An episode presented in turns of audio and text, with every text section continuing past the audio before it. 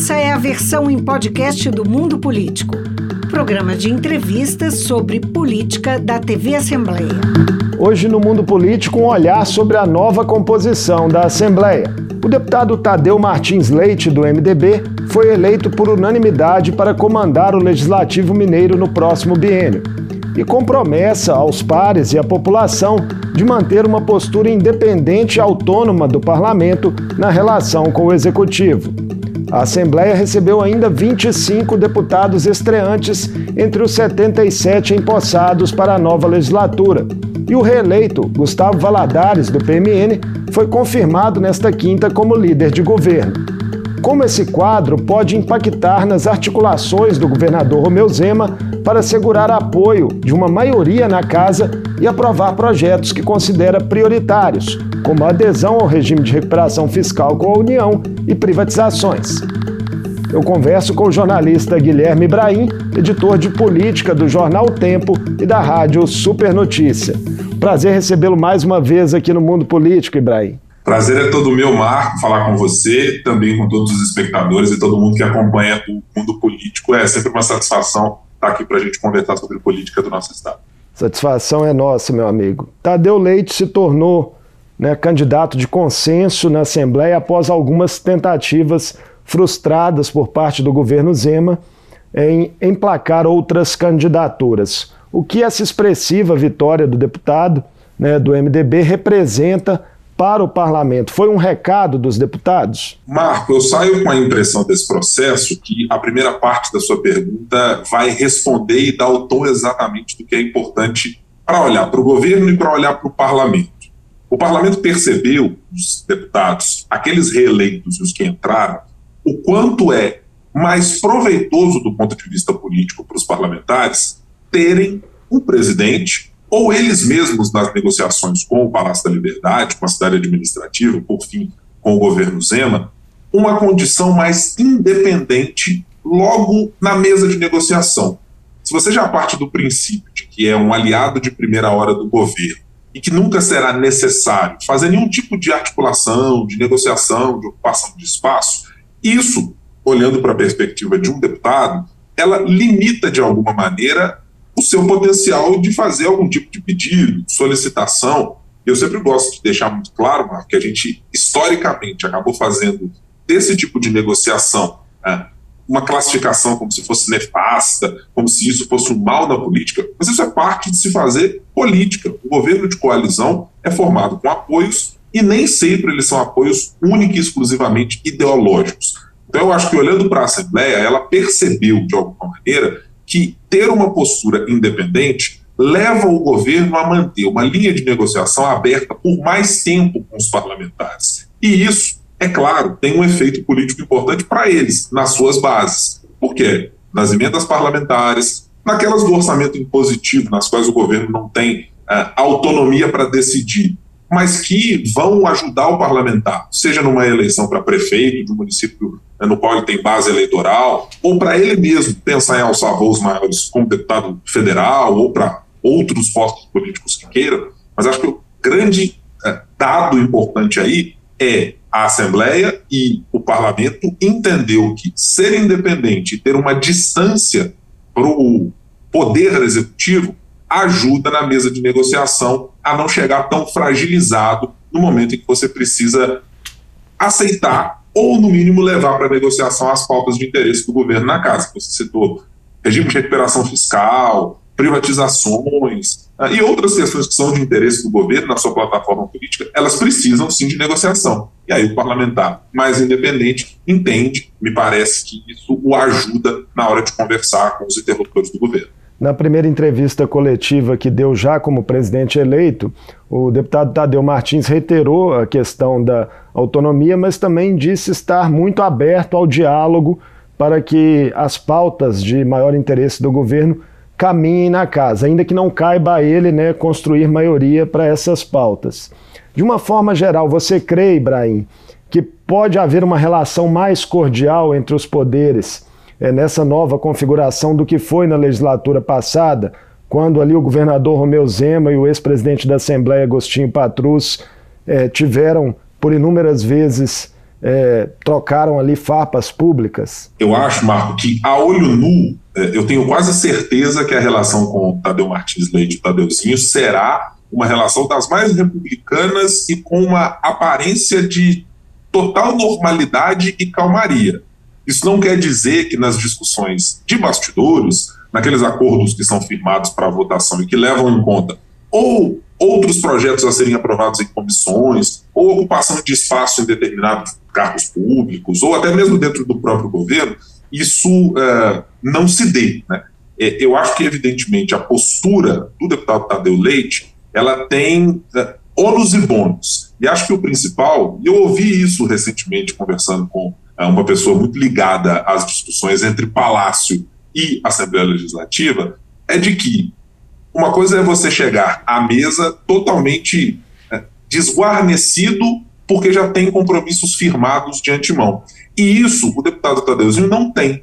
Ele tem, digamos assim, uma folha em branco que o permite negociar para o bem ou para o mal, para o que ele quer ou para o que ele não quer, para o que quer mais o governo, para o que querem mais os parlamentares, coisas com as quais ele não firmou nenhum compromisso público necessariamente. Então, acho que as bases de negociação elas se tornam mais amplas, tem mais corda para ser utilizado para alguém puxar de lado a lado. Então, acho que isso facilita, do ponto de vista da negociação política, que o deputado, o presidente da Assembleia, tenha uma possibilidade mais aberta nas discussões com, nesse momento, secretário de governo, Igor Eto, com o vice, professor Matheus e com o governador Romeu Zema e com todo mundo que está ali no, no entorno de se fazer política na relação com a Assembleia Legislativa. Agora, eu não tenho muita certeza de que o governo terá habilidade suficiente para manter isso por longo prazo. Acho que vale, inclusive, relembrar, historicamente, para a última legislatura, o deputado Agostinho Patrus, que segue é, para o TCE agora, ele não era um opositor do é, governo. Inicialmente foi aliado, né? foi inclusive um dos primeiros a declarar apoio à Zema ainda no processo eleitoral de 2018, mas logo romperam ali talvez no primeiro ano, né? É, e, e havia naquele caso um componente político que não me parece haver exatamente nesse momento. Eu não olho para o deputado Tadeuzinho olhando para perspectivas políticas que ele tenha para além da Assembleia no momento. Isso, claro, pode se desenvolver a partir do momento em que ele senta na cadeira de presidente e abrem-se outros flancos de oportunidades e de cenários, de possibilidades políticas para ele. É, mas me parece que olhar para a relação anterior com Agostinho Patrus, ela é importante para o Palácio, porque sinaliza quais são os caminhos que não se deve tomar para uma negociação e também as coisas que surgem no meio do caminho. No caso do presidente da Assembleia, o presidente Agostinho, uh, até a última legislatura, ele tinha um outro projeto político que virou conflitante com o do governador Romeu Zema. Não me parece esse o caso de Tadeu Martins. Mas não dá para dizer que isso não aconteça daqui a algum tempo, especialmente considerando que o governador também terá projetos políticos para depois dos seus quatro anos de mandato. Então tem um cenário aí que, que deixa um plano um pouco mais aberto, e aí acho que é uma margem mais positiva para o governo não começar com uma resistência a priori é muito bom. Mas o governo vai ter que negociar em bases com todo mundo, porque mesmo com seus aliados, acho que o cenário do, da última legislatura, dos últimos quatro anos, deixou claro que os parlamentares da base não vão querer ser preteridos de maneira alguma, porque precisam ajudar o governo. E os da oposição também sabem a importância que tem, porque podem contar com o presidente que não será, de alguma maneira, mais servil ou que somente vai bater cartão para aquilo que o Palácio da Liberdade tiver como interesse. Alguns movimentos já chamam atenção, né? E um deles é justamente o do PSD, que é o partido ao qual estava filiado mais recentemente o próprio Agostinho Patrus, e o partido também que era de Alexandre Calil, né? É ainda de Alexandre Calil, que foi o principal rival de Romeu Zema na eleição de 2022. O PSD fechou essa semana uma posição de apoio claro ao governo Zema. A expectativa é que, inclusive, integre o bloco principal governista e há quem aposte que o deputado Cássio Soares seja aí oficializado como é, líder desse bloco, ele que chegou a presidir e relatar CPIs né, que investigaram o governo na última gestão. Como é que você viu esse movimento do PSD? Te surpreende em alguma medida ou a natureza do partido, digamos assim, é, permite esse tipo de movimentação? É, a gente falava há alguns anos, Marcos, sobre a grande força que existia do maior partido de Minas Gerais, que se chamava PL, que era o Palácio da Liberdade. O PSD, com o movimento pendular que tem, sempre na política nacional, é, tem uma característica que ela se mantém perene o partido. O partido, em quase qualquer ocasião, será base de governo. Pode demorar um pouco mais, pode demorar um pouco menos. Pode ter mais rusgas e atritos até que isso seja alcançado, mas, de maneira geral, os parlamentares do PSD têm um perfil governista. Então, me surpreenderia muito se o PSD não tivesse nenhuma relação de aproximação com o governo Zema, ou mesmo com governos na esfera federal, outros estados de São Paulo. Isso é que seria absolutamente é, ímpar, na minha visão. Mas, considerando esse cenário, eu acho que não há grande problema, não. É, não vejo no governador Romeu Zema uma grande dificuldade em lidar com isso, pelo contrário, acho que é muito tranquilo para o governador poder contar com o PSD, sabendo da característica pendular da legenda. Então, é, isso não será um dificultador. Agora, também tem os ônus possíveis. É que o partido também pode mudar de posições a depender de conjunturas que fujam, inclusive, da característica local. O partido pode mudar de posição considerando uma decisão nacional? Talvez. Pode mudar de posição considerando, por exemplo, a sua presidência estadual? Pode. Então, acho que não dá para contar com o PSD como uma unidade total e absoluta por todo o período, porque a circunstância e a dinâmica interna do partido gera muita influência. Aí entra a habilidade política do governo Zema, do secretário de governo Igoreto. Como se faz para amarrar, entre aspas, o PSD na sua gestão? Bom, aí é para encontrar caminhos e interesses que atendam às demandas que o partido tem dentro do Estado.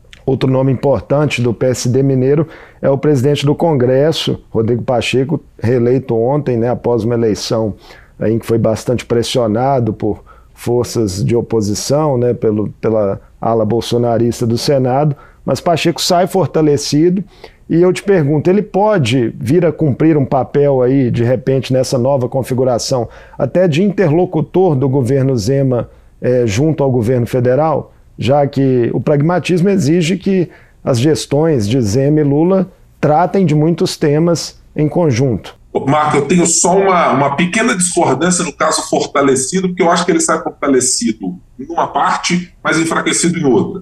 Acho que ele sai fortalecido na relação com o governo federal, mas considerando que ele era presidente do Congresso Nacional, presidente do Senado, aliás, nos últimos dois anos, e que tinha, digamos assim, a máquina e o apoio do Palácio do Planalto é, na sua candidatura, a margem de votos é, que se indicava lá atrás, falava assim, mais de 55, 56 votos. E chegou-se ao final com 49. Então, eu acho que houve, nessa perspectiva de poder interno, um certo enfraquecimento. O senador não se mostrou do tamanho que se pensava lá atrás.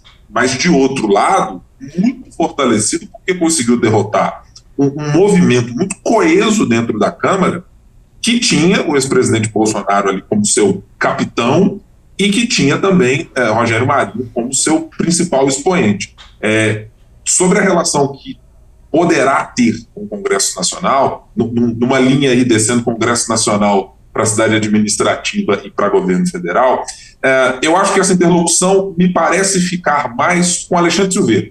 Eu acho que ele tem características pelo seu histórico de passagens por outros partidos. Que também é do PSD, né? Silveira, que também é do PSD.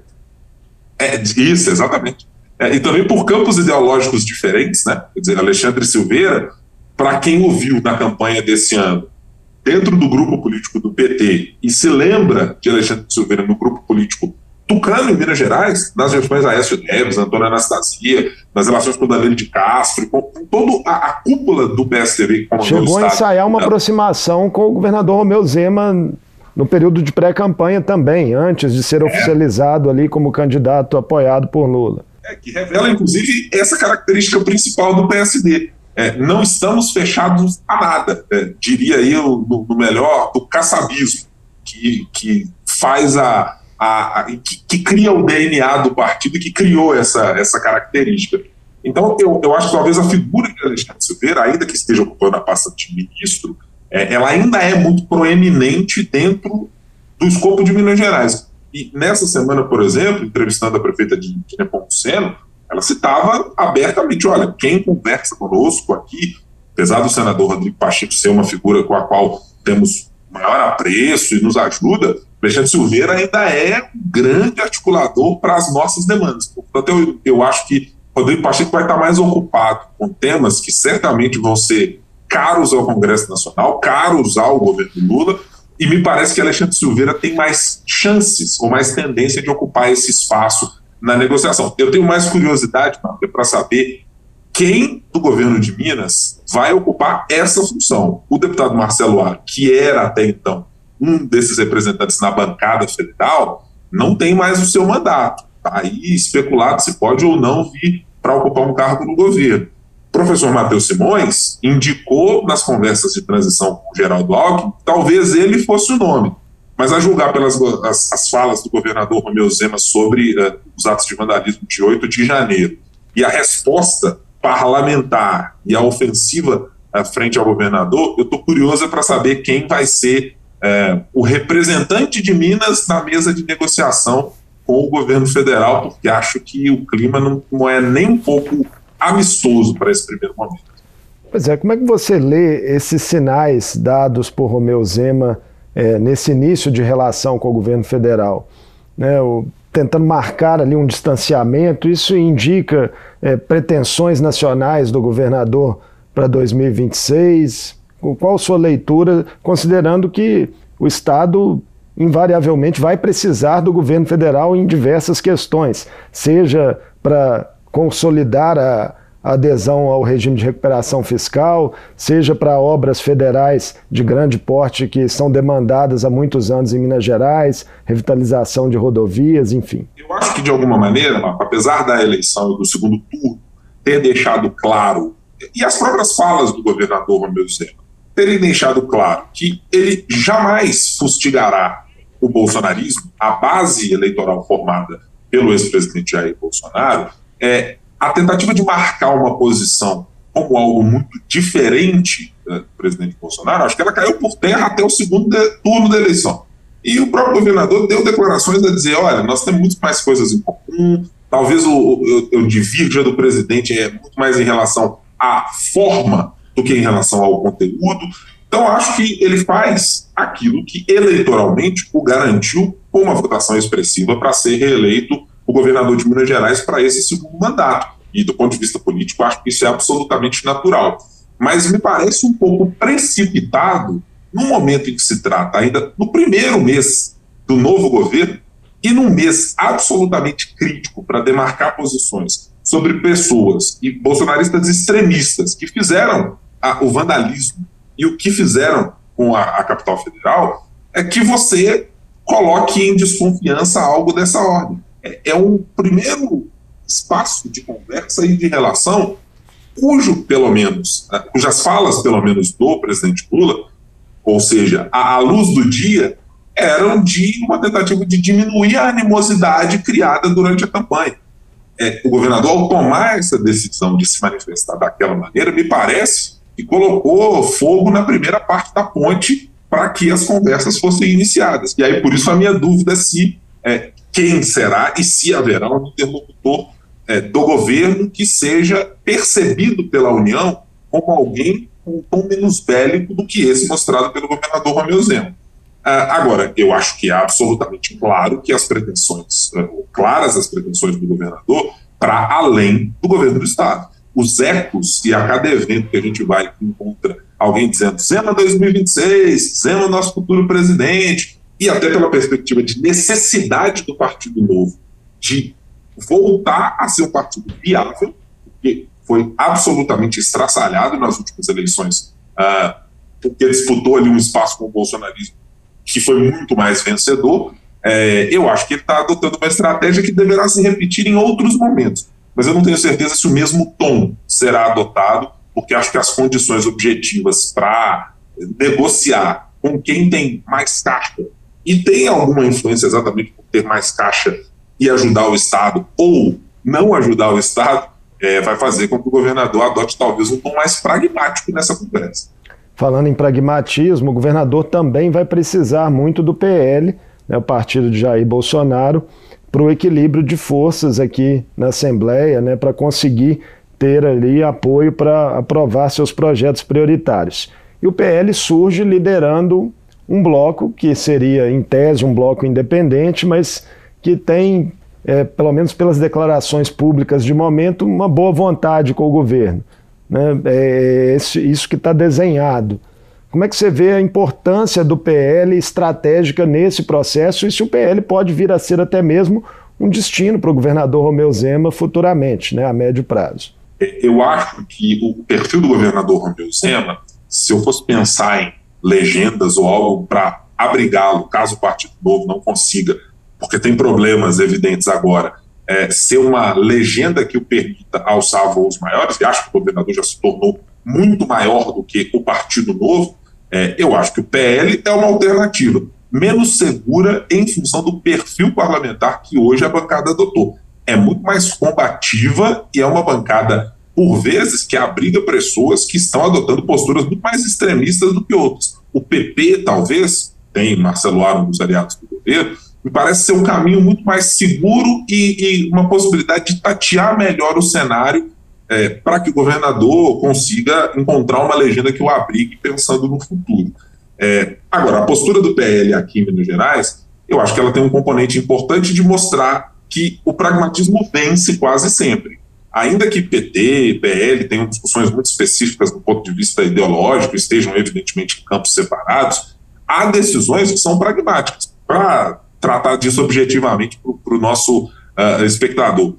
Se alguém vai decidir sobre salário dos servidores em Minas Gerais, a depender da circunstância, PT e PL vão estar juntos em decisões ou em discussões. É, Eles nunca se mostraram juntos, o embate político ajuda, por vezes. Né?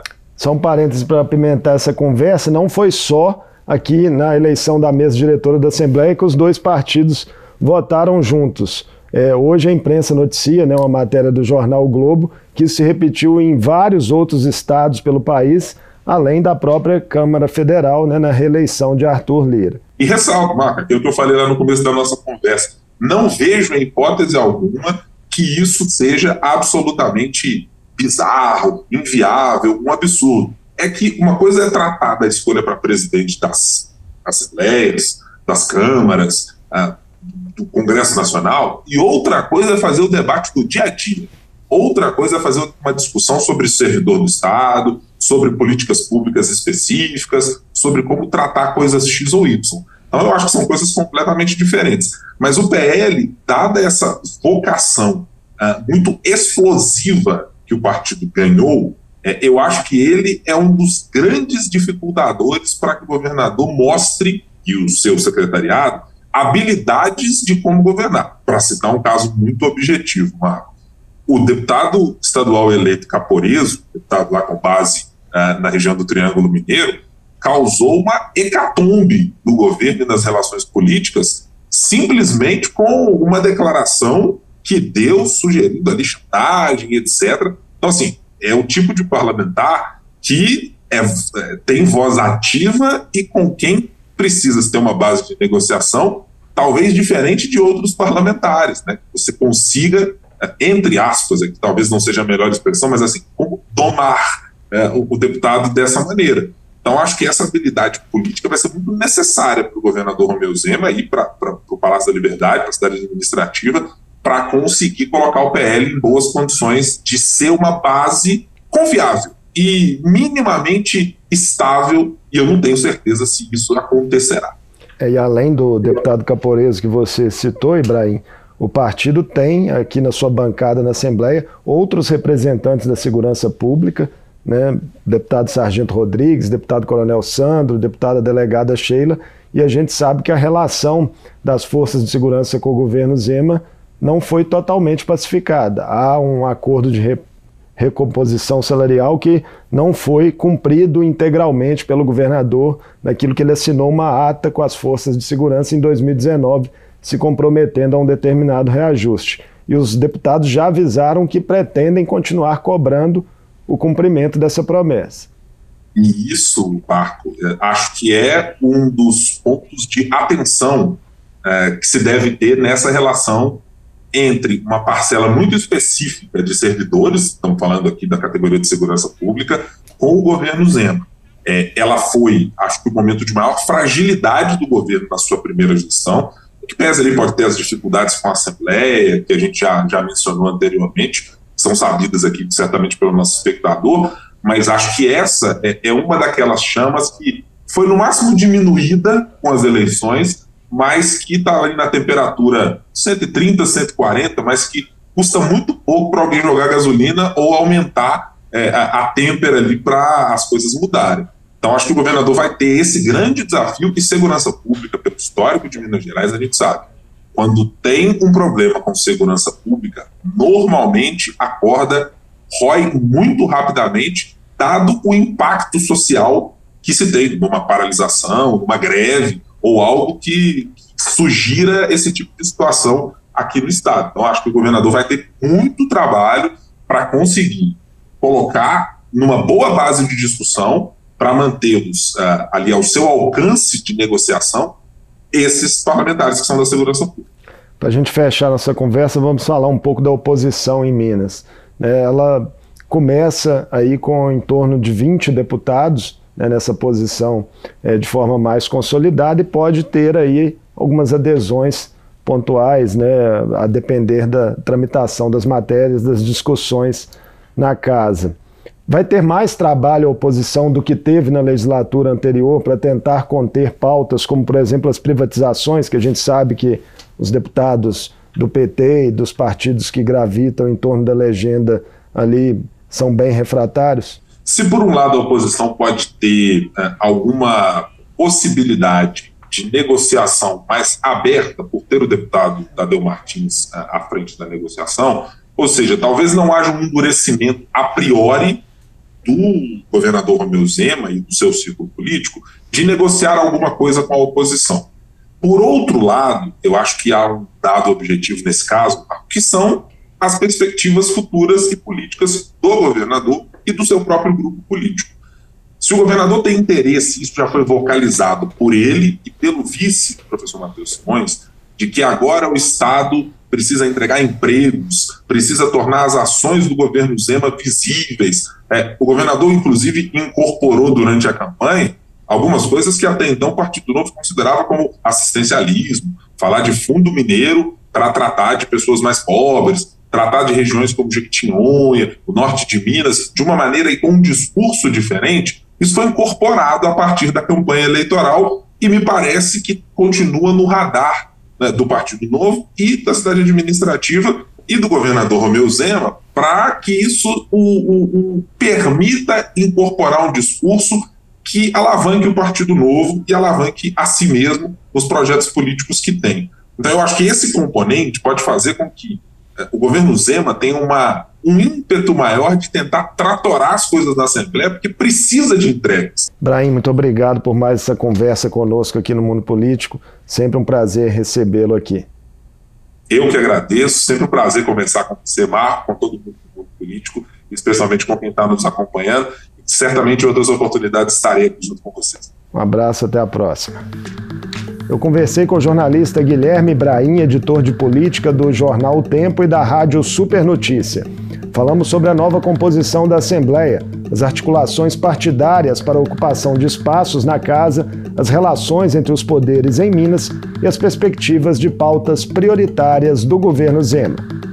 O Mundo Político fica por aqui. Obrigado por nos acompanhar e até o próximo programa. Político é uma realização da TV Assembleia de Minas. A apresentação é de Marco Antônio Soalheiro, edição de áudio de Leandro César, produção de Tayana Máximo e direção de Vivian Menezes. Você pode seguir o Mundo Político nos principais tocadores de podcast. Assim você não perde nenhuma edição do programa. Para ver essa entrevista e outros conteúdos da TV Assembleia, acesse almg.gov.br/tv.